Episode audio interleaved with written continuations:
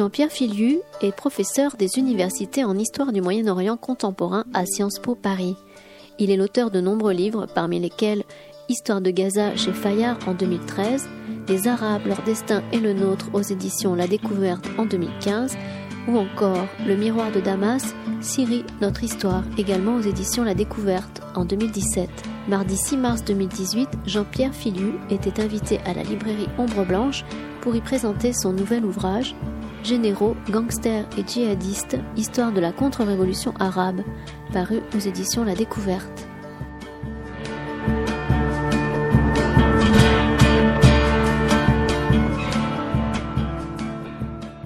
Bonsoir.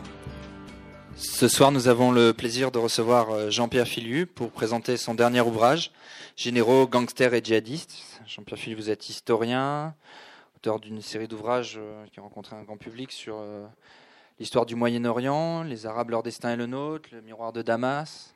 À chaque fois, vous proposez de faire un retour historique, de sortir du flux des événements euh, quotidiens pour euh, revenir sur euh, les causes, les raisons historiques, l'histoire des évolutions de cette zone et des rapports entre Occident et Orient dans ce Moyen-Orient.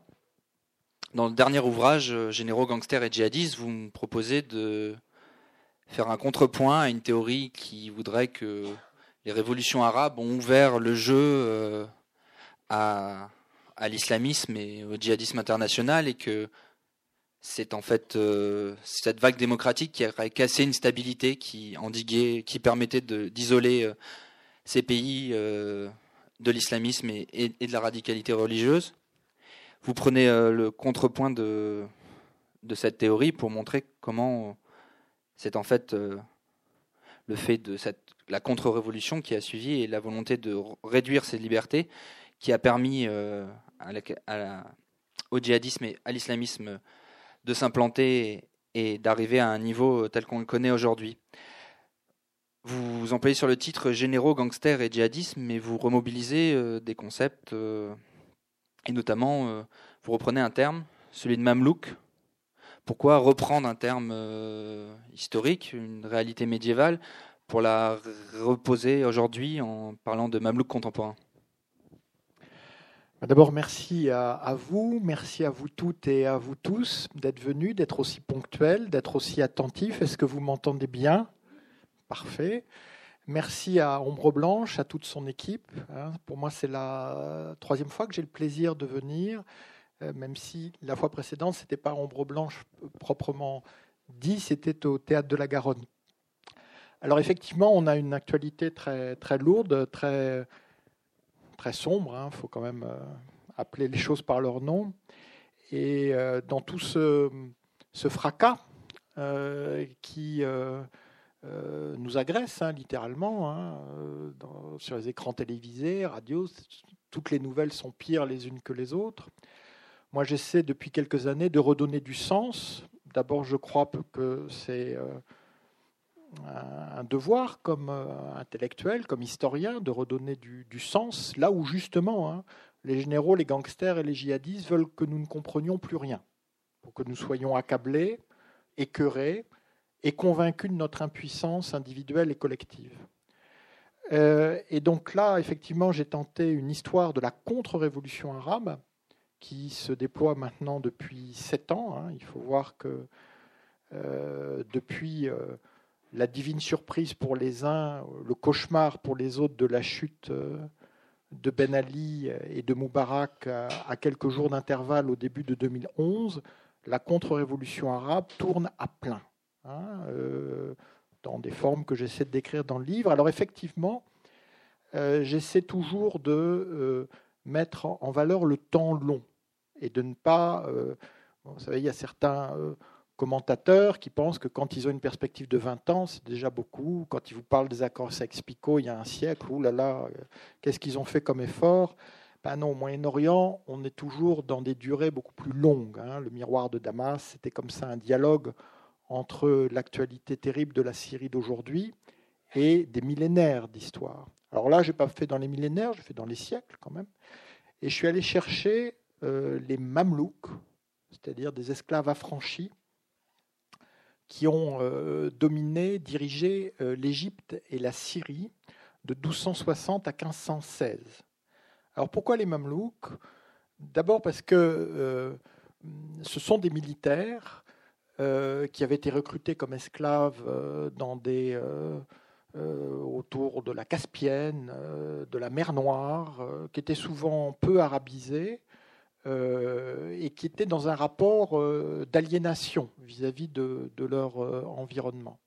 Or, aujourd'hui, les différentes cliques militaires, hein, les généraux, les gangsters, que vous avez pu voir dans Le Caire confidentiel ou dans d'autres films, ils ne savent pas du tout ce que c'est qu'un Égyptien ou une Égyptienne, une Syrienne. Ils ne les voient pas, ils ne les voient jamais. Hein. Ils sont toujours dans leur, euh, dans leur euh, enclave, hein, surprotégés, qu'ils ne quittent que en convoi blindé pour aller dans les aéroports et dans les différents hubs de la globalisation. Donc il y a déjà cette aliénation.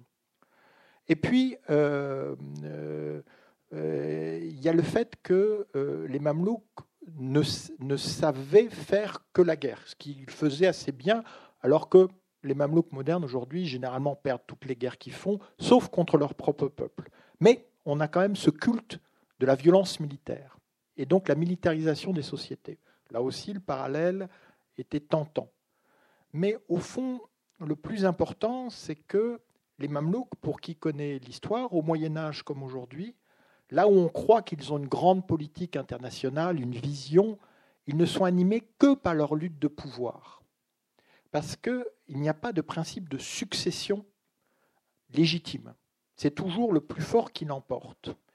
Et là, le parallèle s'impose avec aujourd'hui, où il y a une vraie logique darwinienne, où celui qui reste au pouvoir est toujours le pire. C'est toujours celui qui a tué tous les autres, et qui est prêt à aller, Bachar el-Assad en étant l'exemple extrême, le plus loin possible dans euh, l'horreur pour éviter la remise en cause de son pouvoir absolu. Donc, bon, il y a, d'autres points euh, de parallèle, mais je voulais parler de ces mamelouks modernes pour montrer euh, que leur soi-disant légitimité patriotique, de résistance, voire euh, socialiste, progressiste, elle n'est qu'un leurre par rapport à une réalité crue qui est celle de lutte de pouvoir militaire, hein, dont le peuple fait toujours les frais, ce qui était le cas euh, à l'époque des Mamelouks médiévaux. La hantise du petit peuple du Caire, de Damas ou d'Alep au Moyen Âge, c'était la mort du sultan mamelouk, parce qu'immédiatement, les luttes de pouvoir euh, déchiraient le pays, hein, euh, avec euh, évidemment absolument aucune, aucun respect pour la vie de, de ce qu'on appelle la, la Hamma, c'est-à-dire le, le, peuple, littéralement les, généraux dans le sens généralité, et la Khassa, l'élite, les spéciaux. Et on voit très bien qu'aujourd'hui, euh, euh, les spéciaux autoproclamés euh, ont aussi peu de soucis pour la vie de leurs compatriotes de la généralité. Et ces, ces mamelouks s'appuient sur une autre forme d'organisation. Après, on, rentrera dans des exemples concrets, mais qui a pris elle naissance en, Turquie, vous en parlez, c'est la question de l'État profond, de cette alliance justement que vous évoquez entre euh, groupes politiques ou religieux, gangsters, mafieux et euh, généraux militaires. Oui, alors euh, le, livre s'ouvre et se referme avec la Turquie, dont j'ai quand même conscience qu'elle n'est pas arabe, mais qui est indispensable pour permettre de comprendre la mécanique de la contre-révolution. Euh, d'abord parce que c'est effectivement en Turquie, dans les années 90, que naît ce qu'on appelle l'État profond, c'est-à-dire l'alliance de, euh, des renseignements militarisés, du crime organisé et euh, d'un certain nombre d'extrémistes, à l'époque pour lutter, comme d'ailleurs aujourd'hui, contre la guérilla kurde du Parti des travailleurs du Kurdistan, le PKK. Hein. donc on a un État profond qui se substitue à l'État officiel pour des affaires de basse police. Hein. Euh, et euh, on voit bien comment, euh, dès le début de la révolution arabe, parce que s'il y a contre-révolution arabe, c'est parce qu'il y a eu une révolution arabe qui a réussi à déboucher sur une transition en Tunisie, mais qui a été écrasée par tout ailleurs.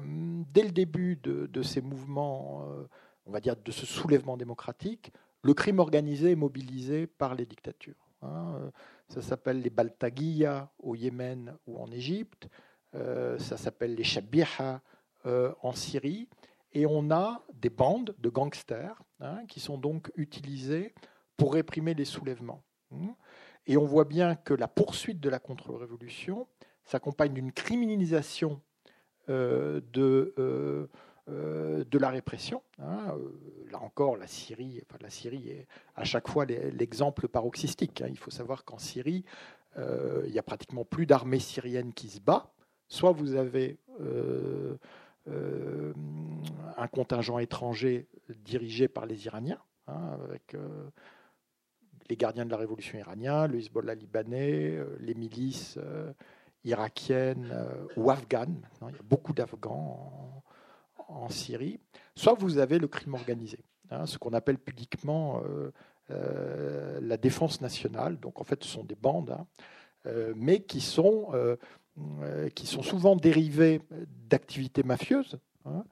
faut savoir qu'un certain nombre de parrains du régime Assad avaient déjà partie liée avec le crime pour le trafic de drogue, l'immigration illégale, le trafic d'antiquités, bien longtemps avant Daesh et les destructions de Palmyre que donc ils n'ont d'une certaine façon eu qu'à transférer ces gangsters, leur donner un uniforme, une page Facebook, ça c'est très important, des noms ronflants, euh, euh, les, léopards de Homs, euh, les lions du désert, que sais-je.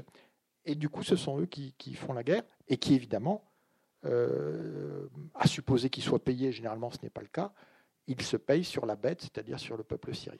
Hein, donc on a un processus de guerre civile qui ne coûte pratiquement plus rien au dictateur en place euh, qui est Assad. Hein, que ce sont soit des étrangers, soit des gangsters qui euh, peuvent euh, littéralement piller, violer à volonté. Et, donc la guerre alimente la guerre, et c'est pour ça que, il faut le savoir, hein, tant que cette bande de monstres restera au pouvoir, il y aura la guerre. Donc il y aura du djihadisme, donc il y aura des réfugiés. Hein. L'idée que on pourrait revenir à une hypothétique stabilité, parce que encore stabilité, il fallait voir de quoi il s'agissait. Euh, en tout cas, un retour au statu quo. En revanche, là, je suis euh, catégorique. Euh, c'est impossible, où que ce soit. D'ailleurs, aucun de ces dictateurs n'est arrivé à restaurer un semblant de normalité l'Égypte aujourd'hui, qui a quand même un demi-million de soldats, n'a jamais connu un tel niveau de violence politique et est en train de perdre pied dans la péninsule stratégique du Sinaï, où, dans l'indifférence générale et pour cause, euh, se déroule depuis plusieurs semaines une offensive théoriquement définitive. Et bon, vous pensez bien que s'il pouvait présenter des succès, s'il pouvait présenter des prisonniers, s'ils pouvaient présenter des pertes chez les djihadistes, ils ne se priveraient pas de le faire. Ils sont incapables de présenter la moindre avancée. Donc, et on voit bien que euh, les, victoires, qu'on peut discuter, mais en tout cas il y a eu des succès militaires contre Daesh, n'ont jamais été remportés par les armées des dictatures, mais toujours par des forces étrangères. Euh, essentiellement la coalition menée par les États-Unis euh, euh, entre la Syrie et l'Irak, ou pour Palmyre, c'était le Hezbollah libanais et l'aviation russe. Ce n'était pas l'armée syrienne. Donc même du point de vue de la défense du territoire contre la menace terroriste, ils sont incapables de renverser la tendance. Avant de revenir sur justement comment ce piège collectif s'est refermé sur les différents acteurs pris dans cette volonté de pouvoir de rester au pouvoir de, des dirigeants de ces pays. Vous, avez parlé de stabilité. Souvent, on, entend un discours qu'il y avait une, période, justement de stabilité euh, due à des pouvoirs assez forts euh, qui maintenaient euh, un statu quo. Vous montrez justement dans le livre que ces mamelouks se nourrissent du maintien d'une instabilité ou d'une pression à l'instabilité. Et sur les différents sujets, D'abord aussi sur la question d'Israël, par exemple. Oui, tout à fait. Alors, d'abord, les gens qui parlent de stabilité dans le monde arabe ont rarement vécu au jour le jour la dite stabilité dans le monde arabe, parce qu'ils auraient compris ce que ça signifie.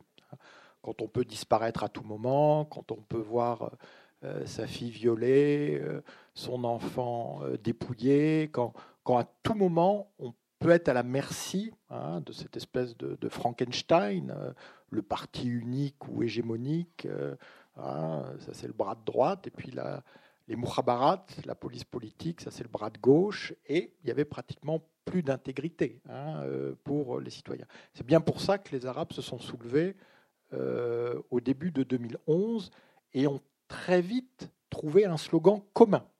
Hein, Nizam, le peuple veut renverser le système, parce que ce système, Nizam veut dire aussi régime, littéralement les menacer de mort. Hein. Et c'est euh, tout à fait intéressant de constater que ces soulèvements ont été menés par des jeunes adultes qui étaient souvent des jeunes parents, donc qui, qui donc étaient prêts à se sacrifier pour que leurs enfants ne euh, vivent pas ce qu'ils avaient déjà dû euh, endurer. Donc, ça c'est pour la stabilité. Puis après, moi j'essaie d'insister sur la façon dont un régime qui n'est ni populaire ni légitime euh, ne peut, au fond, perdurer que sur la base d'une rente. C'est pour ça d'ailleurs que la révolution, si j'ose dire, a réussi en Tunisie, parce qu'en Tunisie, il n'y avait pas de rente. Il y avait une bande de sauterelles Hein, au palais de Carthage. Hein, bon, Ben Ali un peu, mais surtout sa belle famille, les Traboulsi, qui mettaient le pays en coupe réglée. Mais il n'y avait pas de rente. Donc ça voulait dire que les Tunisiennes et les Tunisiens étaient littéralement dépouillés. Hein, ce qui, euh, je, vous, euh, me permets d'insister, est, très important pour mobiliser une population contre une cible désignée. Hmm? Donc, euh, Ailleurs, vous avez différentes rentes. La rente pétrolière, elle est connue. Hein, la rente pétrolière, il faut quand même imaginer aujourd'hui le pétrole est, euh, à la moitié du cours qu'il avait en 2011. Si en 2011 le cours du pétrole avait été au niveau d'aujourd'hui, je pense que trois ou quatre dictatures de plus tombaient. Hein. Mais elles ont pu, par le pétrole, littéralement anesthésier euh, leur société euh, en euh, distribuant des, dizaines de milliards. Hein. En Arabie saoudite, on a fait assez simple. Hein. On a créé des dizaines de milliers de postes de policiers et des dizaines de milliers de postes d'imams. Voilà, au moins c'est clair. Hein. Ça crée de l'emploi et du contrôle social. Voilà.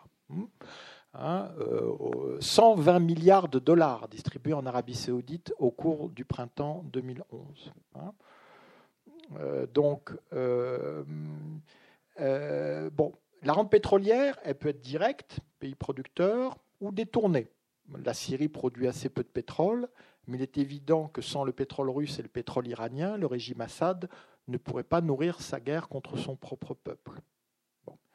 Mais ça, je dirais, la rente pétrolière, alors moi j'apporte, de, ça, a été étudié, hein, même si à chaque fois les, ça laisse quand même rêveur. Hein. Je, rappelle qu'on parle de dizaines de milliards de dollars qui sont détournés euh, régulièrement d'un pays à l'autre. Hein. Mais euh, ça, je dirais, c'est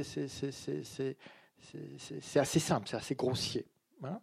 La rente stratégique, c'est déjà plus euh, pervers, parce que tous ces régimes sont quand même assez pervers. Et il y a ce que j'appelle le jackpot israélien. Donc, ces régimes euh, au fond, qu'il fasse la guerre ou la paix avec Israël, l'important c'est qu'il touche. L'idéal étant, comme la Syrie des Assad, de dire qu'on fait la guerre et de jamais la faire, en tout cas depuis 1973, euh, et d'être considéré comme un pays en guerre, en résistance contre Israël, et d'en profiter pour toucher énormément d'argent euh, de la Russie ou de l'Iran. Euh, il y a la paix entre Israël et l'Égypte. Alors ce qui est fascinant dans le cas de l'Égypte, c'est que la structure qui a été montée euh, de euh, répression de la population au nom d'une cinquième colonne, liée à, entre guillemets, l'ennemi etc., etc., elle reste que le pays soit en paix ou en guerre avec Israël. C'est la même structure. elle ne change pas. En revanche, ce qui change, c'est qu'on passe de l'Union soviétique euh, aux États-Unis, avec euh, les États-Unis qui, tous les ans, depuis 1979, signature de la paix entre l'Égypte et Israël, versent à l'armée égyptienne, pas à l'État égyptien, 1 milliard 300 millions de dollars. Alors bon, je ne suis pas très bon en économie, mais pourquoi on verse toujours la même somme chaque année depuis 1979 Parce que c'est une rente. Et que les Égyptiens ont parfait, les militaires égyptiens ont parfaitement compris que cette rente euh, était précieuse, et donc ils ont réussi à l'indexer sur des achats de matériel américain. Donc non seulement ils touchent une rente, mais le contribuable américain leur paye un lobby aux États-Unis. Vu que chaque fois qu'on veut les critiquer, ils ont les gens qui leur vendent 1,3 milliard de matériel chaque année qui font euh, l'assaut du Congrès au profit de M. Sisi aujourd'hui, euh, de M. Moubarak hier, etc., etc. Et puis il y a la rente qui malheureusement nous concerne beaucoup plus aujourd'hui, qui est la rente antiterroriste. Et ça, c'est la rente du millénaire. Parce que tous ces régimes étaient arrivés à bout de souffle vers 2000. Je passe sur, je, décris comment. Et soudain, il y a pour eux la divine surprise du 11 septembre, qui leur permet à tous de se rebrancher sur euh, les euh, circuits euh, financiers, militaires, barbouzes, hein, de lutte antiterroriste. Bon, L'Égypte devient un, un, des, ce qu'on appelle pudiquement, trous noirs, c'est-à-dire concrètement un endroit où les Américains torturent, font disparaître des prisonniers qui ne veulent même pas transférer jusqu'à Guantanamo. Ça lui rapporte énormément. Et puis je décris le, paradoxe incroyable au Yémen, hein, euh, euh, où on a, pendant toutes les années 2000, les subventions américaines à la lutte antiterroriste qui progressent au même rythme que le terrorisme. Hmm. Ils avaient trouvé la pierre philosophale. plus il y a de terroristes, plus on nous aide. Donc, évidemment, alors au, Yémen, c'était carrément, euh, euh, on, sait parce qu'il y a eu des, repentis et tout. Bon, ah, on veut faire sauter. Euh, ah non, l'ambassade des États-Unis, non, non, parce qu'ils nous ont beaucoup payé. Ah, par contre, les des touristes espagnols, un quart sud-coréen, oui, ça montrera qu'il y a une menace terroriste et ça permettra qu'on continue à. Alors, j'insiste. Hein, c'est pas le régime qui met, qui met des bombes, mais le régime peut l'empêcher. Le régime a évidemment des, des, des, petits doigts qui farfouillent dans tout ça, et le cycle se, poursuit, et le monde entier regarde en disant, mais quand même c'est incroyable, on lutte contre les djihadistes, il y a de plus en plus de djihadistes. Et donc ça, je mets vraiment en garde contre, contre ça, surtout quand on voit, que le, le, Sinaï, c'est quand même le carrefour entre l'Europe et l'Asie. Hein. S'ils mettent vraiment la main, ce qu'ils sont en train de faire, hein, sur ça, bon, je n'envisage même pas ce qui arriverait en cas de conflit avec Israël sur Gaza et tout, mais simplement là. Hein, et à partir de là, vous pouvez répartir les gens, les envoyer euh, hein, vers la péninsule arabique, euh, vers le reste du continent africain. Vous pouvez caboter jusqu'en Libye.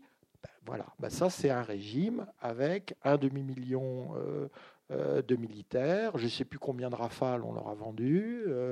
je sais plus. Hein, voilà. Ben, et, alors, les djihadistes, ils ne sont pas plus de 1000 enfin permanent. Hein, euh, euh, voilà, c'est tout. Donc euh, il y, a un moment, les, tenants du soi-disant réalisme pourraient enfin se poser des questions réalistes. C'est-à-dire pourquoi subventionnons-nous subventionnons-nous Pourquoi nous, nous allons subventionner hein, subventionnons-nous bon, un tel scandale hein, qui se poursuit et qui évidemment produit toujours les mêmes phénomènes de dispersion, euh, euh, de la menace. Parce qu'à la fois, il y a tout un jeu et un sinistre sur euh, les endroits ou les façons de toucher cette rente, n'étant pas prêt à une, pas à une contradiction près. Et ensuite, une fois que cette rente est touchée, il y a comment elle est détournée aussi. Vous racontez notamment une, une anecdote, enfin une blague qui a lieu sur les différents dictateurs et sur les différents mamelouks, qui est tellement courante que vous donnez des lettres aux dictateurs je peux la raconter. Hein. Donc, euh, on ne va pas nommer les dictateurs, vous pouvez mettre qui vous voulez. Hein, de toute façon, moi, je l'ai entendu partout, cette blague, au Caire, à Damas, à Alger, à Sanaa, partout. Donc, c'est un dictateur qui en visite un autre. Donc, euh, voilà. Donc, euh, parce qu'ils sont super potes. Hein, ils s'adorent, hein, ils se font plein de, de, de, mamour, ils s'échangent des opposants. C'est fou comme euh, la fraternité des dictateurs. Hein, je veux dire, si, si, vous ne l'entendirez pas dire un mot sur Assad, alors que théoriquement, lui, il est euh, dans le camp occidental et que l'autre, théoriquement, il est dans le camp russe. Jamais, jamais, jamais, jamais, jamais, jamais. Hein, euh, première chose qu'il fait en prenant le pouvoir, c'est rétablir les relations diplomatiques avec Assad. Bon, ça pour dire, un dictateur en visite un autre. Évidemment, c'est magnifique, les limousines, le palais. Bon, je vous la fais un peu courte parce qu'en Orient, on aime bien raconter longuement, donc ça, je vous la fais un peu courte. Et donc, voilà, et son, tout est somptueux, le repas est somptueux. et puis à la fin, euh, ils vont sur, un balcon, et là quand même, il y a le dictateur qui est invité, euh, qui demande à son hôte, bon, allez, regarde, hein, a priori ils sont sur le balcon, il n'y a pas de micro, euh, bon, parce qu'ils sont aussi un peu tous parano, donc bon, allez, mais comment t'as fait ça? Et le dictateur hôte, il montre, et puis il y a une moitié de pont. Et il dit le pont. Ah. et puis il monte sa poche. Hein, donc la moitié du pont lui est partie dans sa poche. Voilà. Hein, bah, essayez de prendre une autoroute en Algérie, vous comprendrez très vite. Hein. en, Libye, c'est encore pire. Vous étiez au milieu de l'autoroute, l'autoroute, ça s'arrêtait. Ça s'arrêtait. Et, euh, bon. Donc là, on va dire le pont. Et donc, après, le dictateur, il, il, euh, il, il lui rend l'invitation. Et le palais est encore plus beau. Vous avez compris que tout est encore plus beau. Et qu'à la fin, ils vont sur le balcon. Et Claude dit, mais comment t'as fait? Ben, Il dit, c'est le pont. Et il regarde, il n'y a pas de pont. Et l'autre lui dit, oui.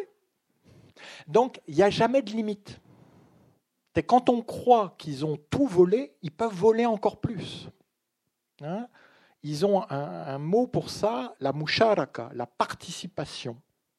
Et à tout moment, hein, toute personne qui vit sous la coupe de ces euh, euh, tyrans peut se voir proposer une participation. Hein, c'est du racket, participation dans l'usine, dans la boutique, euh, dans le, l'entreprise, dans la voiture. Je prends une participation dans ta voiture. Puis un jour, évidemment, la voiture disparaît, les enfants disparaissent, voilà. C'est ça le phénomène. Hein. Et, euh, effectivement, comme tout ça n'est pas très productif, hein, parce qu'on ne peut pas raqueter indéfiniment l'appareil productif d'un pays. C'est pour ça que la rente est indispensable. Hein, euh, même si, et ça on retrouve ça chez les djihadistes, les études sérieuses qui ont été faites sur le financement de Daesh montraient que la ressource principale de Daesh, mais de très très loin, c'était le racket des populations. les différents impôts soi-disant islamiques qu'ils avaient inventés là, euh, c'est ça. Et donc, comme ce sont des populations industrieuse, laborieuse. Hein. On est quand même au Moyen-Orient, hein, qui, a, produit l'agriculture et deux, trois autres choses. Hein. En fait, avant tout, c'est le. Euh, et ça, ça renvoie tout à fait au Mamelouk. la façon dont, dont, les 100 grades étaient raquettés pour la caste dirigeante. Et sur une des rentes, vous dites la dernière en date, la rente sur la question de la menace djihadiste. Montrez comment, quand la menace est un peu faible, on la crée. Ou en fait, notamment le cas des prisons syriennes qui, qui commence à être connu, mais qui est un exemple de comment, à un moment donné, on maintient cette, instabilité, cette menace. Oui, alors ça c'est bon. Il y a eu un excellent reportage dans 21, hein, la couveuse de Sednaya. Sednaya, c'est une des pires prisons de Syrie, et, euh, soudain, euh, à la fin du printemps 2011, alors qu'il y avait des milliers de manifestants non violents euh, qui avaient déjà disparu, torturés, etc., on est quelques amis à, recevoir la, photo de bons gars bien joufflus, bien barbus, hein, qui, qui venaient d'être libérés. Alors déjà, euh, porter la barbe, être bien nourri, bon, déjà ils avaient eu un traitement de faveur, c'est évident. Hein. Et donc, euh, la plupart de ces, de djihadistes qui sont libérés par le régime Assad, au moment, je rappelle, hein, je rappelle où des milliers de, non-violents sont, euh, sont torturés parfois à mort, on va les retrouver dans les différents groupes djihadistes. Donc ça, c'est la version un, peu, un peu brute, hein, voilà, euh, les vases communicants, hein, avec toute une série d'agents doubles. Bon, euh, vous savez, j'ai passé un certain temps à, Alep pendant l'été 2013, et les gens étaient paniqués, ils disaient, mais, les gens de Daesh ont les mêmes listes que les gens d'Assad. Et pour cause. Hein, très souvent, ils les avaient depuis les gens d'Assad, pour connaître les gens à éliminer. Et euh, il y avait un, le, stratège de Daesh, Haji Bakr, euh, avait été tué par euh, les révolutionnaires syriens au nord d'Alep. ça, c'était en 2014. il y avait un journaliste du Spiegel qui était allé, qui avait constaté quand même deux choses assez surprenantes. D'abord, dans la maison du stratège de Daesh, il n'y avait ni tapis de prière, ni Coran. Il n'y avait que des rapports, mais dignes de la Stasi. Et la deuxième chose, c'est que ces rapports étaient sur papier en tête du ministère de la Défense syrien. Voilà. Donc ça c'est euh, les ennemis de euh, mes ennemis sont, mes amis. Ça c'est bon.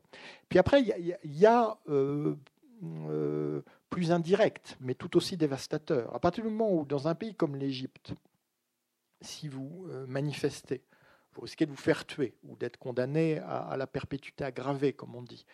Bah, d'une certaine façon, c'est euh, c'est plus rentable de passer à, la violence que d'essayer de faire de la non-violence. Donc on voit bien comment une répression aveugle hein, euh, nourrit l'escalade vers euh, la violence. Et puis, enfin, il y a tout simplement l'évidence, c'est que soit on a une transition politique Hein, avec toute son imperfection. Et ce n'est pas en France qu'on va prétendre que la démocratie n'est pas perfectible. Hein. Donc, euh, mais vous voyez, un, pays comme la Tunisie, euh, qui, dont, je, pourrais détailler tous les problèmes auxquels elle fait face aujourd'hui, euh, et, qui a encore été remis sur le devant de la scène en, janvier dernier par toute une série de, de, protestations. enfin, moi, je constate que dans ces protestations, il y a eu un seul mort, c'est un trop, et apparemment de manière accidentelle, il n'a pas été tué dans la répression, et que d'autre part, la Tunisie en 2015, elle a trois attentats terroristes majeurs, et qu'elle tient le coup. Elle bascule pas euh, ni dans le coup d'État, ni dans je ne sais quelle euh, violence généralisée. Alors, elle reste vulnérable, mais euh, quel pays n'est pas vulnérable aujourd'hui à la menace djihadiste? Mais la démocratie lui a permis de tenir bon face à cette épreuve alors qu'on voit bien que la fermeture de l'horizon démocratique, euh, et a fortiori la guerre civile qui fait rage en Libye, au Yémen, en Syrie, sont le terreau idéal pour euh, euh, les djihadistes. Dans ce... Pour passer sur le, le, bourbier syrien, on a une figure étonnante qui est celle d'Al-Assad, qui arrive à à la fois en ayant joué sur différents tableaux, mais en ayant des soutiens, des fois qu'il n'a même pas besoin de créer, qui se s'associent à cette figure, venant de tout horizon. Et on se retrouve avec aujourd'hui euh, les différents acteurs pris dans le conflit qui sont dans un bourbier. Dernièrement, les mêmes les Russes qui ont son soutien d'Al-Assad depuis le début proposent un cessez-le-feu sur quelques heures par jour. Et aujourd'hui, il a été rompu par la Syrie qui a bombardé dans les quelques heures qui, Normalement, il ne fallait pas bombarder dans la journée. Est-ce que vous pouvez revenir un peu sur cette figure d'Al-Assad et sur comment il arrive à séduire aussi euh, toute une partie d'un public international? Alors, il se trouve que moi, j'ai pratiqué les Assad fils. Hein, donc, euh, j'ai pas d'illusion euh, inutile sur, sur, des gens que j'ai connus euh, directement. Euh, quand, j'étais euh, diplomate, j'étais diplomate jusqu'en 2006 euh, et entre autres en poste à Damas. Et quand le père Assad était encore en, vie, il y avait tout. Évidemment, il faut savoir qu'avant 2011, l'essentiel de l'analyse politique dans le monde arabe, c'est qu'est-ce qui se passe quand le dictateur meurt. Euh, Est-ce que Ben Ali a un problème de prostate? Est-ce que Moubarak s'est fait hospitaliser récemment? C'était totalement verrouillé. Et donc là, c'était oh là là là là là là, quand Assad meurt, qu'est-ce qui se passera? Alors bon, le dire parce que de toute façon c'est pas c'est pas, pas, un secret. Mais moi j'avais euh, depuis Damas dit, euh, j'étais très, encore très très Sciences Po avant de revenir à Sciences Po. Euh, deux parties, deux sous-parties. Donc première partie, Bachar el-Assad va succéder à son père. J'ai expliqué pourquoi. Et deuxième partie sera pire. Ce qui évidemment avait euh, profondément choqué, mais comment Il a fait des études. Oui, mais ce n'est pas le problème. Un, héritier est toujours pire que le fondateur d'empire. C'est historique. Parce que l'héritier, hein, il a tout dès le premier jour. Tandis que le fondateur, il s'est battu pour en arriver là. Éventuellement, il est prêt à laisser des miettes de son pouvoir absolu. Pour l'héritier, le pays lui appartient, et donc les gens qui euh, y euh, vivent et y travaillent, et le produit de leur travail. Donc si on essaie de lui prendre ça, on l'attaque lui. Donc il est tout à fait logique du point de vue de Bachar al-Assad de traiter toute forme d'opposition comme terroriste, et de la traiter par la liquidation, hein, et absolument pas par la négociation. Alors ça, c'est le, premier point. Puis sans évoquer d'autres souvenirs de mais, il faut savoir que ce sont des gens qui ont énormément de sang-froid. Parfois, je me demande s'ils ont du sang tout court, mais ça, c'est un autre problème.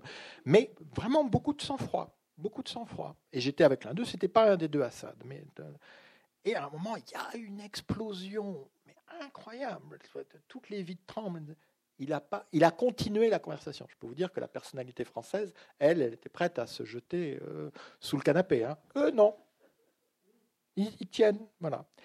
Et alors, pourquoi il y a une fascination? La fascination, elle est simple. C'est que nous sommes dans un monde de mouvement. Et eux ne bougent pas.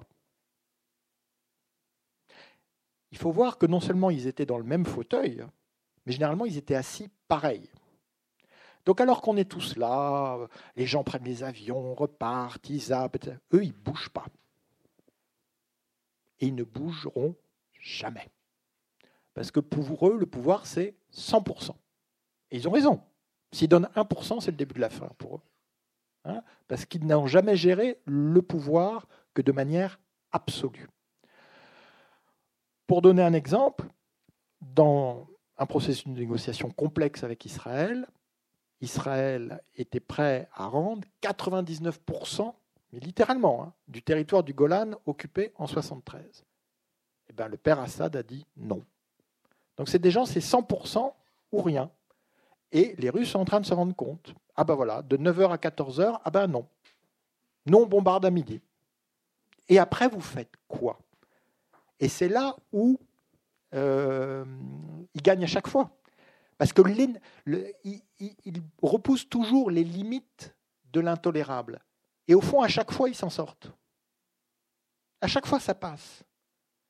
Et puis, vous avez le privilège des, dictateurs. Moi, j'ai entendu Assad Père dire comment il s'appelait déjà celui qui était entre euh, Pompidou et Mitterrand? Ah, Giscard. Giscard. Il les avait tous vus, lui. Tous. Et ils étaient tous partis. Et lui, il était resté.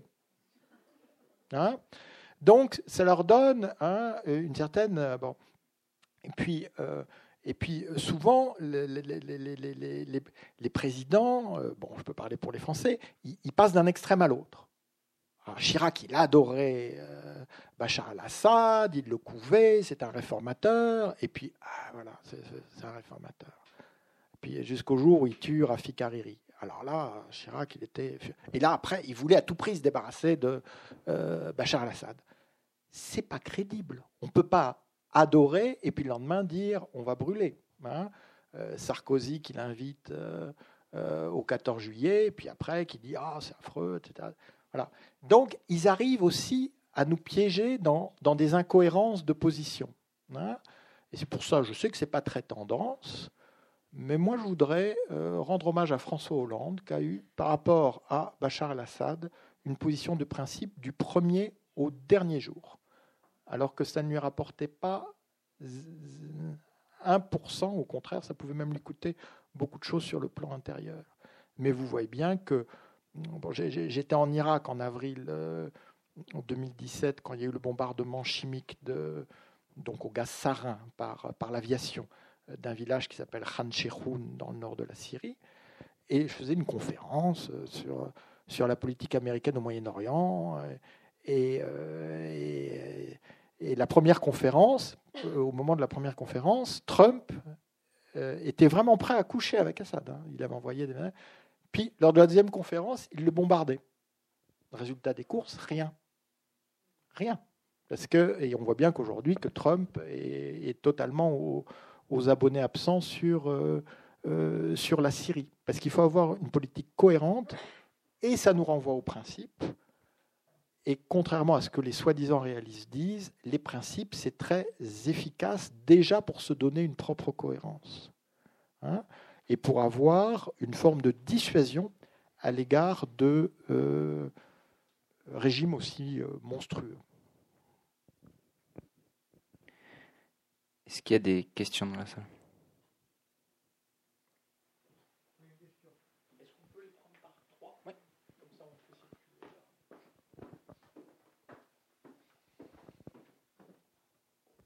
Oui, vraisemblablement, euh, le clan Assad est en train de gagner la partie.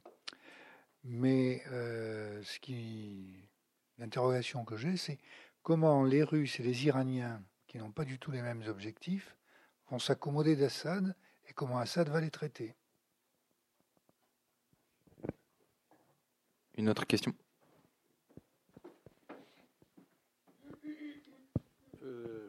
Votre livre est tout à fait remarquable, extraordinaire, vraiment. Euh, euh, vous allez à contre-courant d'une certaine doxa. Euh, lorsque vous avez cité l'exemple du, Golan et de, du 99% et de, 1%, il y a un peu une similitude avec le, conflit israélo-palestinien, c'est-à-dire lorsqu'il y a des concessions qui sont proposées, est-ce que c'est pas conçu comme un aveu de faiblesse?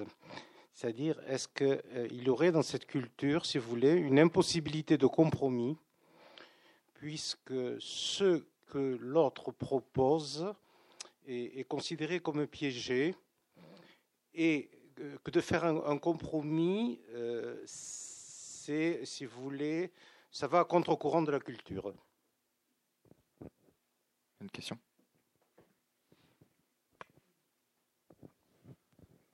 Bonsoir. Euh, vous avez euh, loué en quelque sorte François Hollande, enfin en tout cas la position qu'il a tenue pendant cinq ans. Euh, donc ma, ma, question elle est plutôt simple. en fait, qu'est-ce qui a changé et qu'est-ce qui s'est amélioré pour le peuple syrien en cinq ans? Quels sont les bienfaits finalement de cette position par rapport à une position qui aurait pu être plus réaliste? Ben, je, vais commencer par, par, la dernière question. Moi, je ne pense pas que ce soit plus réaliste. Je pense que c'était le seul réalisme. Euh, et je vais vous dire pourquoi. Parce que euh, euh, on a introduit une distinction qui vous paraît sûrement évidente, mais qui n'est pas pour la plupart des intervenants entre le régime syrien et le peuple syrien. C'est-à-dire qu'on s'est forcé, et la France aurait sans doute dû faire beaucoup plus, mais elle n'était pas seule, de montrer que c'était ce peuple qui était la source de la légitimité et non pas une dictature en banqueroute totale.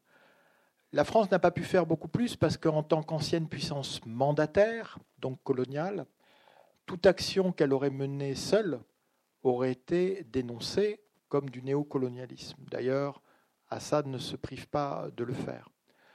Le tournant, vous le savez, c'est août 2013. Ce n'est pas euh, la responsabilité de François Hollande, c'est celle de Barack Obama. On a des armes chimiques, entre autres dans les quartiers qui aujourd'hui sont euh, martyrisés, de nouveau. Hein. on a une ligne rouge qui avait été fixée par Washington, ligne rouge qui entre nous était déjà assez hypocrite, parce que ça voulait dire Assad peut utiliser toutes les armes, sauf les armes chimiques, hmm. euh, ce qu'il ne se privait pas de faire. Et puis finalement, on le sait, Obama a reculé. Hein, et donc, l'impunité a été une fois de plus garantie au bourreau. Donc, là encore, si la position de principe de la France avait reçu une application de sanctions contre des crimes de guerre qui s'apparentent à des crimes contre l'humanité, effectivement, ça aurait changé beaucoup de choses pour le peuple syrien.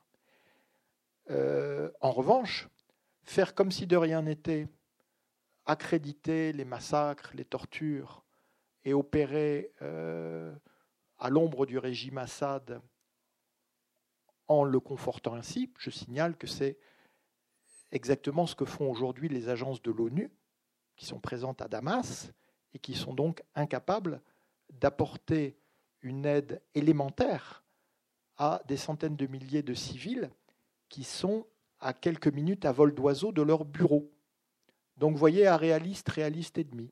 Donc je ne crois pas du tout que notre option aurait été plus réaliste et elle aurait de surcroît sacrifié quelque chose qui n'a pas de prix et qui est très important dans la relation internationale, contrairement à ce que croient les réalistes au petit pied, c'est la morale quand euh, un régime euh, comme le nôtre, une nation comme euh, la nation française, cède sur les questions de morale, elle s'inflige une, défaite à elle-même. Et c'est du réalisme, ce que je dis. Hein, ce n'est pas du tout des paroles en l'air. Alors, pour les, compromis, ben, je ne pense pas que ce soit une question culturelle. Hein. je, parle de régime qui considèrent qu'un pays leur appartient, que le pouvoir est absolu, qu'il ne peut pas y avoir euh, de concession parce que c'est constitutif de leur rapport au pouvoir. Des compromis, euh, dans le monde arabe, vous en avez en permanence. Euh, sur la question israélo-palestinienne, les Palestiniens, en reconnaissant l'État d'Israël dans ses frontières de 67, ont fait un compromis historique et euh, qui n'a pas été, euh, en tout cas, suivi d'effet par la partie israélienne. quand, mais ça, c'est moins la contre-révolution que la révolution. La révolution, elle est faite en permanence de compromis. Et c'est d'ailleurs quelque chose qui a largement desservi ces mouvements démocratiques, c'est qu'ils étaient trop démocratiques. C'est-à-dire qu'au fond, dans le logiciel euh, d'une certaine gauche, voire plus généralement euh, euh, de, des Occidentaux en, solidarité tiers-mondiste. Ben, le modèle, c'est le FLN, c'est le Viet Cong, c'est un parti pyramidal avec une tête qui dépasse et puis silence dans les rangs. Alors, je serai en ce moment en train de parler à des révolutionnaires syriens et je vous remercie de votre euh, attention et de votre concentration, j'aurais déjà été interrompu dix fois. Parce qu'ils ne supportent pas que quelqu'un maintenant ait la parole et le micro, même s'ils sont d'accord. Hein? Donc c'est ainsi. Donc oui, le compromis. Hein je dirais que d'ailleurs, vous savez, à Douma, donc, euh, dans la Routa orientale qui est actuellement euh, assiégée, ça fait quatre ans et demi qu'ils sont assiégés. Vous pensez bien que s'il y avait une seule tête qui dépasse et silence dans les rangs, ils n'auraient jamais tenu un mois. C'est parce qu'il y a toute une forme de compromis. ils ont aussi leurs gangsters, évidemment. Des milices produisent toujours des gangsters, des voyous. Moi, j'ai dénoncé les crimes commis par des milices révolutionnaires euh, dès, 2012-2013. Euh, hein. euh, mais c'est cette capacité de prendre en compte la diversité, donc les compromis, qui leur permet de tenir. Sinon, ils auraient été écrasés euh, depuis longtemps. Alors, le clan Assad a gagné. Il a gagné quoi? Il a gagné de rester dans son fauteuil sans bouger. Ça, je vous l'accorde volontiers. Euh, il contrôle. Euh, bah, alors, les estimations divergent. On va dire 50-60% de la population et du territoire. Bah, c'est quand même pas bon. Euh, bon. Euh, et puis, de toute façon, le reste, il veut pas le reconstruire parce qu'il n'a aucune envie de reconstruire des villes qui lui se, sont opposés à lui. Donc, il laissera les ruines. Hein. sauf si évidemment on est assez fou pour lui euh, euh, financer la reconstruction. La reconstruction partira, là encore, euh, en Suisse, à Dubaï ou, ailleurs. Hein. Donc, et donc il est dans son fauteuil. Et j'insiste sur l'image du fauteuil, parce que quand, quand, quand, quand, Poutine s'énerve, il le sort de son fauteuil.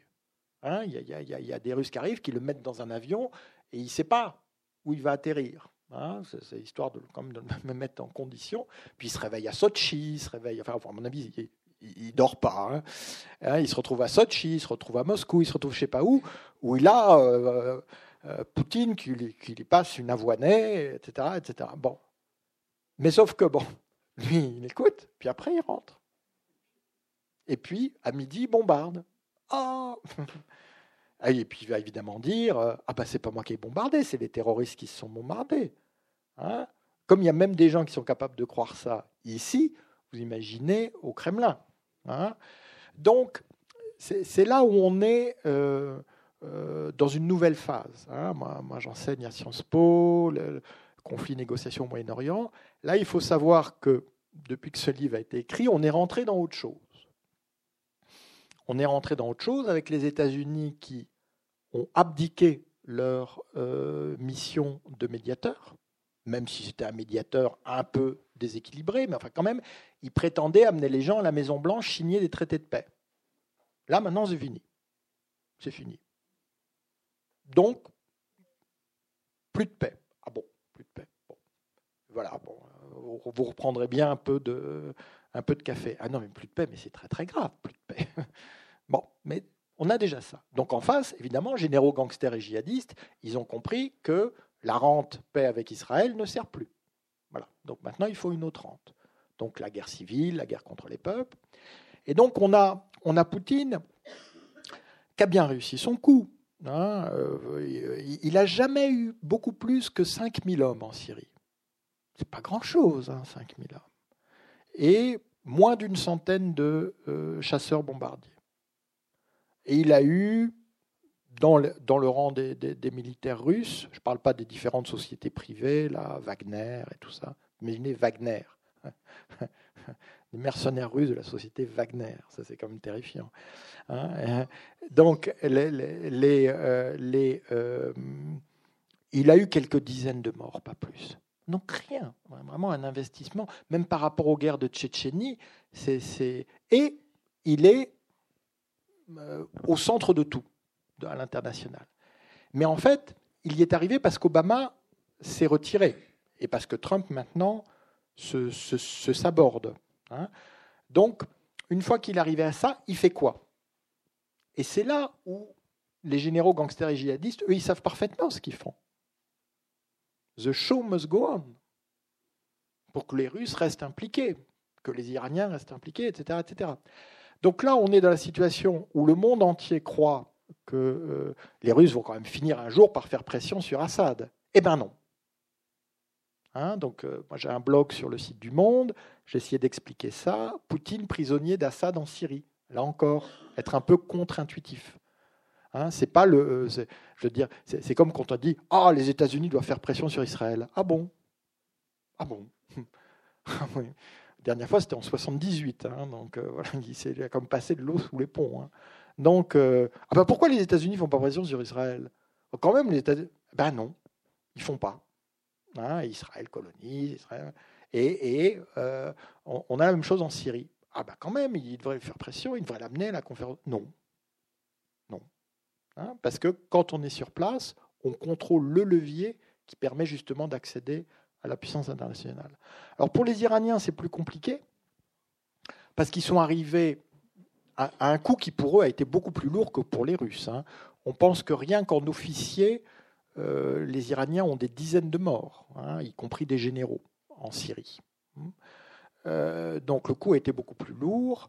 Euh, et donc, ils ne veulent pas abandonner ce, les acquis de cette victoire. Hein. Donc, euh, il y a sûrement des contradictions entre Russes et Iraniens et Syriens, etc., etc. Sauf que ces contradictions, à chaque fois, hein, C'est le chantage d'Assad. Ah, bah c'est moi ou le chaos. Hmm? Ou c'est moi ou les autres. Et si c'est les autres, alors les Russes et les Iraniens auront tout perdu. Donc à la fin, il les tient toujours. Il les tient toujours. Hein. Et, on, ah, je, crains que ça, se poursuive. Bon, vous n'avez voir un peu euh, le, ministre français des Affaires étrangères, fort vaillamment, est allé d'abord à Moscou, puis à Téhéran pour essayer d'obtenir un peu de calme en Syrie. Euh, le résultat est évidemment peu concluant. Est-ce qu'il y a d'autres questions?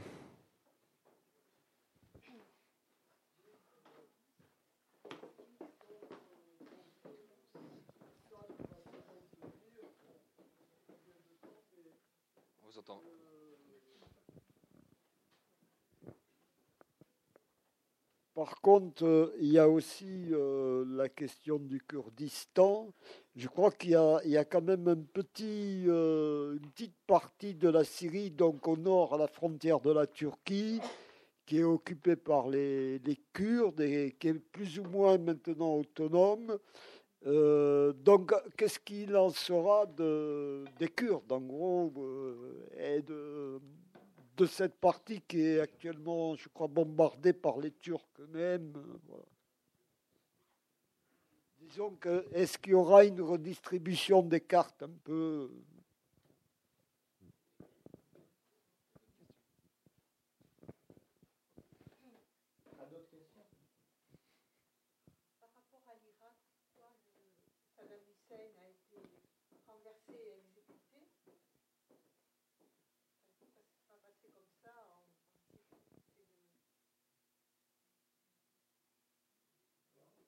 Une dernière question?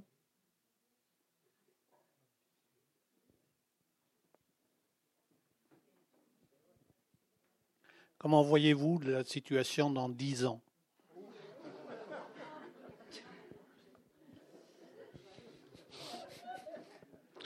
Bon, je vais, garder la réponse à celle-là pour la fin.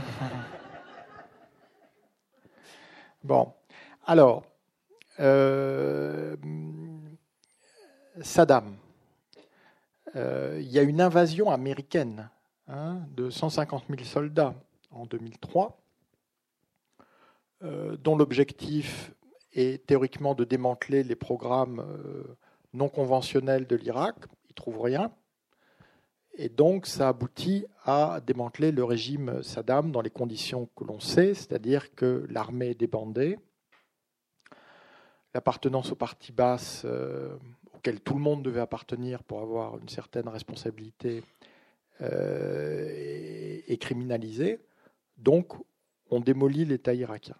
Hein, euh, et je ne crois pas que c'était un plan euh, prémédité pour démolir l'État irakien. Je pense juste que, là comme ailleurs, les idéologues sont les plus dangereux. Hein, les néoconservateurs étaient des idéologues qui portaient très mal leur nom. En fait, c'était des révolutionnaires. La révolution, c'est pas forcément sympathique. Ils voulaient mettre à bas l'ordre moyen-oriental, en considérant que de ces ruines émergerait fatalement la démocratie. Moi, je veux dire, je les aurais en cours de sciences politiques, ils auraient eu un ou deux. Parce que la démocratie, ça se construit. Hein. c'est pas, euh, il faut savoir aujourd'hui que l'Irak est de tous les pays arabes celui où on vote le plus bonjour le résultat. Hmm. Donc, élection ne veut pas dire démocratie, mais enfin ça, je ne vous ferai pas l'injure de vous rappeler cette évidence. Donc, euh, euh, à aucun moment, euh, les révolutionnaires, dans quelques pays arabes que ce soit, ne demandent une intervention étrangère de type invasion. Ils demandent un soutien aérien ou des armes hein, pour pouvoir se battre. Et entre autres, ils demandent en Syrie des armes antiaériennes qui ne leur seront jamais livrées, hein, parce que euh, euh, le régime a l'absolu monopole euh, des airs. Hmm. Alors, on connaît les raisons pour lesquelles elles seront jamais livrées. Ça pourrait tomber dans de mauvaises mains. Ah Daesh prend Mossoul en quatre jours en 2014 et récupère l'équivalent d'un milliard de dollars d'équipements américains sur l'armée irakienne.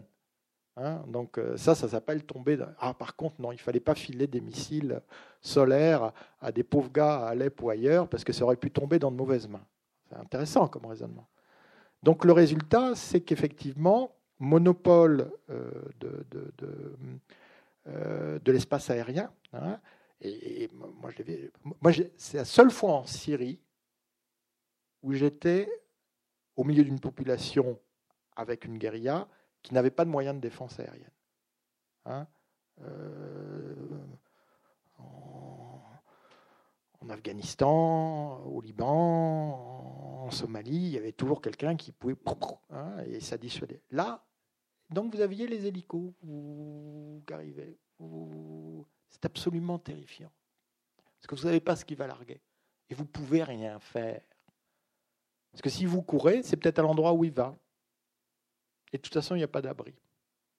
Donc je rappelle juste ça parce que très souvent on pose la question de soit c'est l'Irak avec 150 000 soldats, ce qui est évidemment une catastrophe, soit rien. Soit rien. Ou alors on fait de l'intermédiaire à la euh, Sarkozy-BHL, comme en Libye, c'est-à-dire on fait du soutien aérien, puis dès que la capitale est prise, on fait une photo et hop, on se barre. Voilà. Hein Parce que on sent que ça sent le roussi.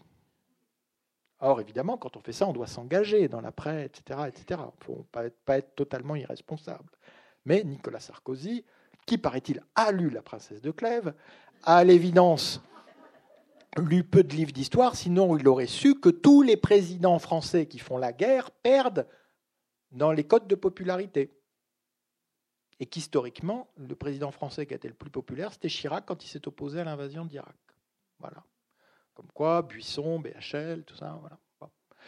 Donc, euh, ça, c'est la. Alors, pour Assad, de toute façon, il faut savoir qu'aujourd'hui, à l'ONU, c'est Assad qui représente la Syrie.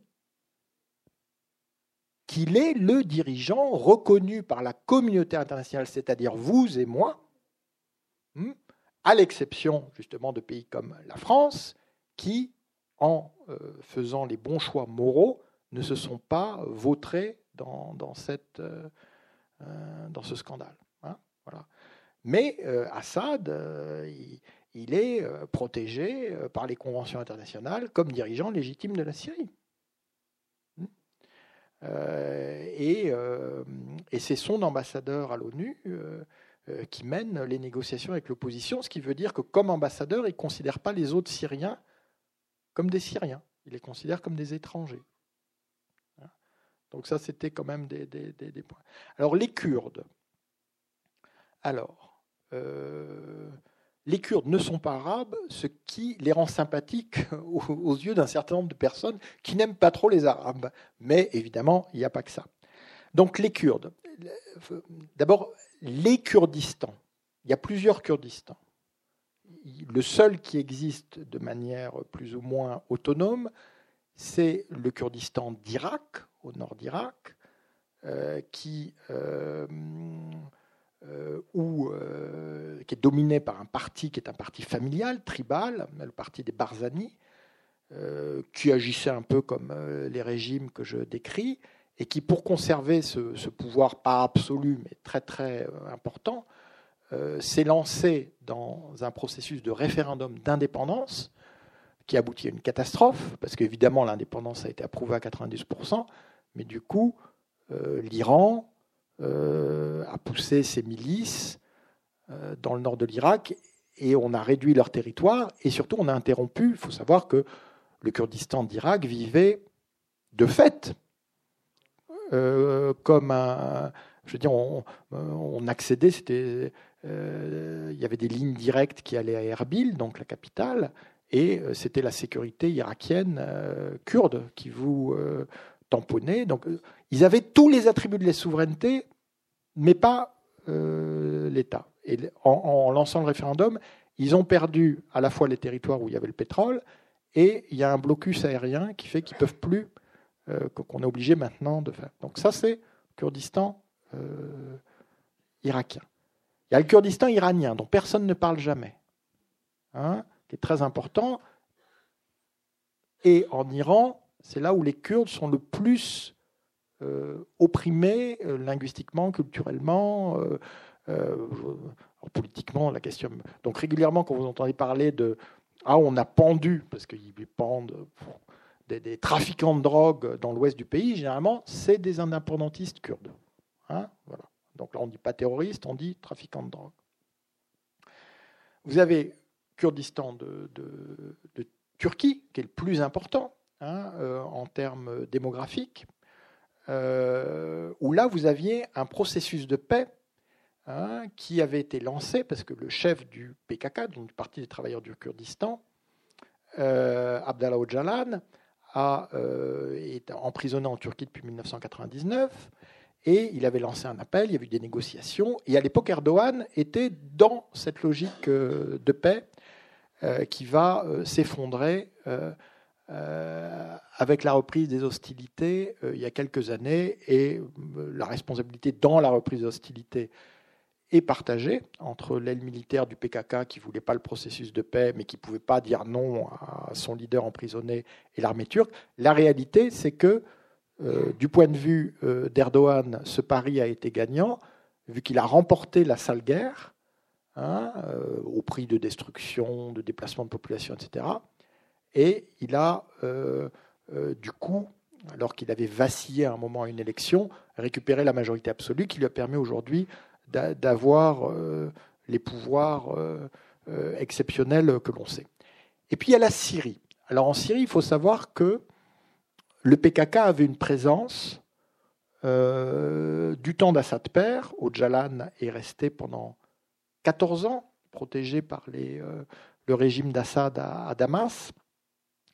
Et euh, qu'en fait, le PKK était utilisé par le régime Assad pour réprimer les autres Kurdes. Hein, parce que il y a différents partis kurdes et chacun a son. Et donc, ce qui s'est passé, c'est qu'au début de la Révolution, euh, il y a eu des, mouvements en zone kurde, y compris en, langue kurde. Et donc, on avait, il y a même eu un moment, le, Conseil national syrien était dirigé par un kurde. Euh, voilà. Et donc, le régime Assad, pour diviser euh, le camp révolutionnaire, il avait déjà joué la carte djihadiste, il a joué la carte kurde en donnant des zones entières au PKK. Donc les zones que contrôle aujourd'hui le PKK, bon, en Syrie, ils appellent ça le parti de l'unité démocratique et désormais les forces démocratiques syriennes, mais c'est contrôlé par le PKK euh, avec leur euh, qui, est quand même un parti très très très structuré. Hein, euh, et, donc, ce sont ces zones dont vous dites, voyez, mais il fallait quand même que je fasse tout ce détour, qu'elles sont aujourd'hui, donc il y a le nord-est de la Syrie, et une enclave qui est actuellement attaquée par l'armée turque autour d'Afrin. Hein, à euh, l'est d'Alep. Et donc, euh, aujourd'hui, euh, le PKK, on va faire simple, on peut dire PKK, PYD, FDS, moi je dis PKK parce qu'au moins on comprend, n'a pas en fait un programme pour la Syrie. Il veut utiliser la Syrie pour relancer la guérilla un jour en Turquie. D'accord? Et d'ici là, plus il a de territoire, mieux c'est. Et surtout, plus il lutte contre Daesh, il l'a fait avec une efficacité euh, indéniable, plus il récupère des armes et du soutien des États-Unis. Hein, euh, euh, les, États-Unis aiment bien ce, type d'organisation. au Kosovo, ils ne voulaient pas du tout travailler avec les démocrates. Ils travaillaient avec l'armée de libération du Kosovo, dont on voit aujourd'hui que, quand même, c'est vraiment pas des démocrates. Hein. Mais ils aiment bien parce que Soudain, il y a une hiérarchie.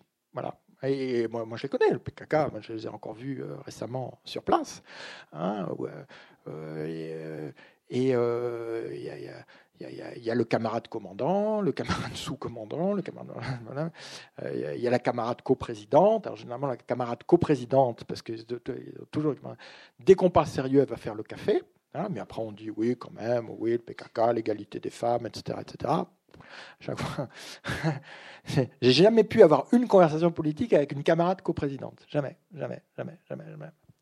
Et, euh, et puis, il euh, y a euh, le, le, Donc, effectivement, ils ont organisé leur, leur, leur zone, mais pour vous dire que faut, faut, faire attention.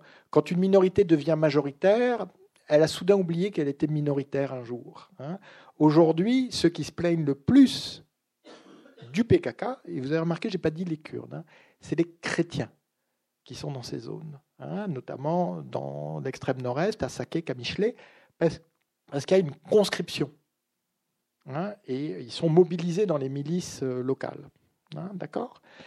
Et puis, moi, je vais finir sur une, euh, anecdote personnelle. Quand j'étais à Alep, euh, donc révolutionnaire, j'étais dans un quartier qui s'appelle Salaheddin, Saladin. Saladin, c'est. c'est il était kurde.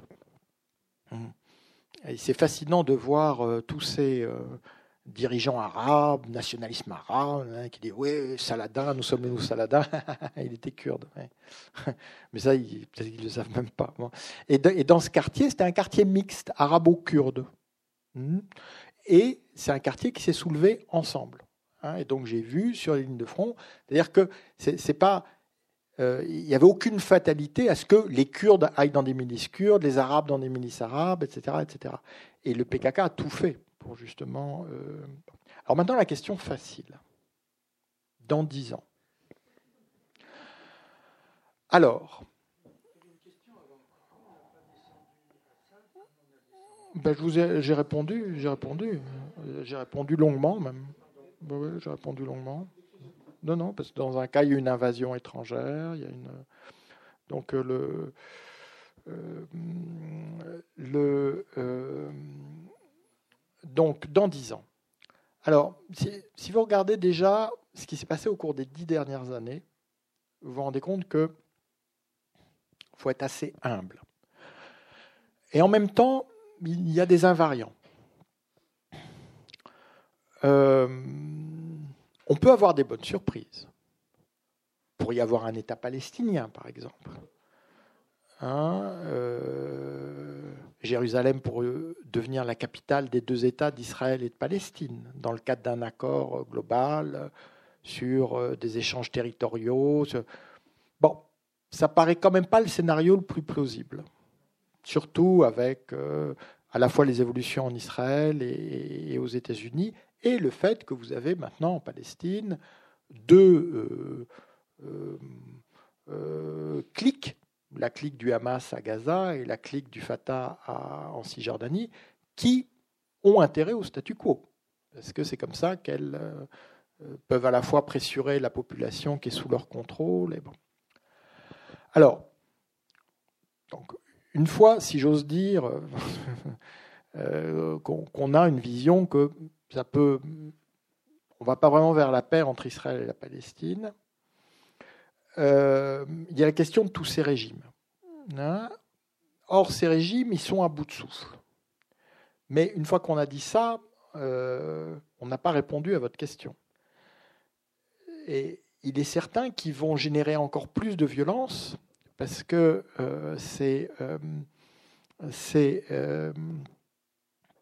par cette violence, soit qu'ils exportent, soit qu'ils infligent, qu'ils peuvent continuer de détourner la rente. J'apprenais tout à l'heure que le prince héritier d'Arabie euh, vient de faire un modeste don de 10 milliards de dollars euh, à l'Égypte de Sissi pour construire une cité en plein désert qui, je vous rassure tout de suite, ne verra jamais le jour. C'est le principe du pont.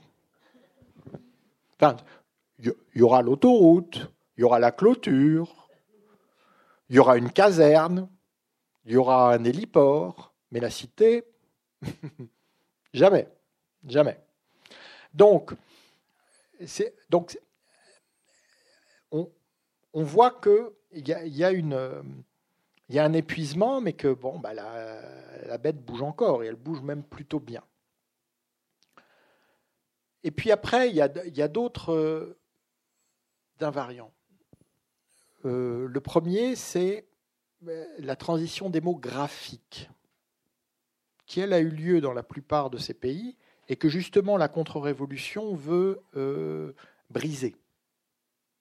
Hein, il faut savoir que les démographes s'arrachent euh, les cheveux parce que jusqu'à présent une transition démographique qui est inversée, on a vu ça qu'en Chine après la politique, euh, le retour de la politique.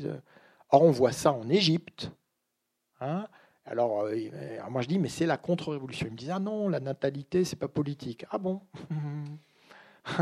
quand on démolit tous les programmes de contrôle des naissances, euh, quand on envoie des imams salafistes dans toutes les mosquées dire euh, euh, la religion ceci, la religion cela. Quand on arrive à 95 millions d'habitants sur cette pauvre vallée du Nil, hein, avec, je veux dire, une promiscuité dans tous les centres urbains qui fait que le voile devient quasiment une protection. Hein, ben, effectivement, on en est. Et au fond, sans, l'avoir théorisé, les contre-révolutionnaires ont raison. C'est la transition démographique qui, a alimenté euh, le soulèvement démocratique de 2011, parce qu'on était dans des familles à deux enfants, trois enfants, contestation de l'autorité paternelle, etc., etc. Bon. Mais donc, si les contre-révolutionnaires n'arrivent pas à briser partout la transition démographique, on a des changements structurels qui, eux, finiront par s'imposer.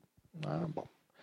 Et puis on a, moi j'ai la chance de pouvoir continuer à retourner à, peu près dans tous ces pays d'une façon ou d'une autre, et euh, à chaque fois je demande à voir des gens que je ne connais pas, parce que ceux que je connais, j'ai toujours plaisir à les voir, mais euh, ils m'apprendront toujours plein de choses. Mais ce qui m'intéresse, c'est ceux que je ne connais pas encore parce que c'est souvent chez eux qu'il y a euh, les mouvements de demain. Et là, je suis très frappé. D'abord, il y a beaucoup de femmes, contrairement à l'image qu'on a, mais ça se passe en souterrain, parce que justement, l'espace public est devenu un espace de guerre. Euh, c'est très féminin. Et de plus en plus, et bon, ils prennent tous des risques énormes, hein, mais de plus en plus, la question de la non-violence est posée. Et, je ne serais pas surpris qu'avant les dix ans euh, que vous évoquiez, on ait des surprises qui soient plus positives, et, entre autres la formalisation de la non-violence comme arme de lutte collective. C'est elle qui a renversé Ben Ali. C'est elle qui a renversé Moubarak. Et on a vu que partout où finalement on a eu recours à la lutte armée, ça s'est retourné contre les peuples. Hein, et ça les a largement dépossédés. La seule, le seul, alors le seul, euh, la seule avancée des Palestiniens, la seule reculade de Netanyahou au cours des dix dernières années a été obtenue par un mouvement non violent à l'été 2017 à Jérusalem, le démantèlement des portiques de sécurité sur l'esplanade des mosquées. C'est pas la Jordanie, c'est pas les États-Unis, ils sont revenus tous les jours, tous les jours, tous les jours, en refusant d'entrer sur l'esplanade et du coup en occupant tous les lieux autour, sans jamais offrir le flanc à la moindre provocation armée. Hmm? Donc la non-violence, ça marche. Hmm? Hein? la morale, c'est efficace. La non-violence, ça marche. Ça, peut paraître un peu euh, fleur bleue, euh, vu ce qu'on a aujourd'hui au Moyen-Orient, mais je rappelle hein, la chute de Ben Ali, la chute de Moubarak, la première intifada euh, des Palestiniens, qui était non violente et qui a amené leurs leur droits sans qu'ils soient accomplis, mais à un point qu'ils n'avaient jamais connu auparavant, alors que l'intifada violente de 2000 a été un désastre pour les Palestiniens. Et moi, je vois. Alors, la question, c'est quel sera le, catalyseur hein? Mais, ça c'est le scénario rose. Il y a, si on parle de généraux gangsters et djihadistes, les djihadistes, ils sont toujours là. Hein, Mossoul euh, n'est toujours pas reconstruite, Raqqa est détruite à 80%. Donc les mêmes causes produisant les mêmes effets, quelque chose de comparable à Daesh peut reprendre pied au Moyen-Orient. Et évidemment, tant que les dictateurs seront là, le terrain sera favorable. Or, on, semble très très loin d'une prise de conscience internationale du fait que ces régimes sont une menace majeure à la paix mondiale. Hein. on est encore dans l'idée que, en gros, si un convoi humanitaire rentre dans la Routa, dans la banlieue de Damas, on a fait nos bonnes œuvres on ne se rend pas compte que c'est un peu de notre sort qui se joue là-bas. Hmm. Donc, ce que j'espère en tout cas, c'est que dans les années qui viennent, cette perception d'un destin partagé, d'un avenir partagé, et pour beaucoup de ces populations de valeurs partagées, après tout, elles ne demandent que leurs droits, hmm, euh, progressera, car je crois que c'est dans l'intérêt de, de toutes et de toutes ici comme là-bas. Merci de votre attention.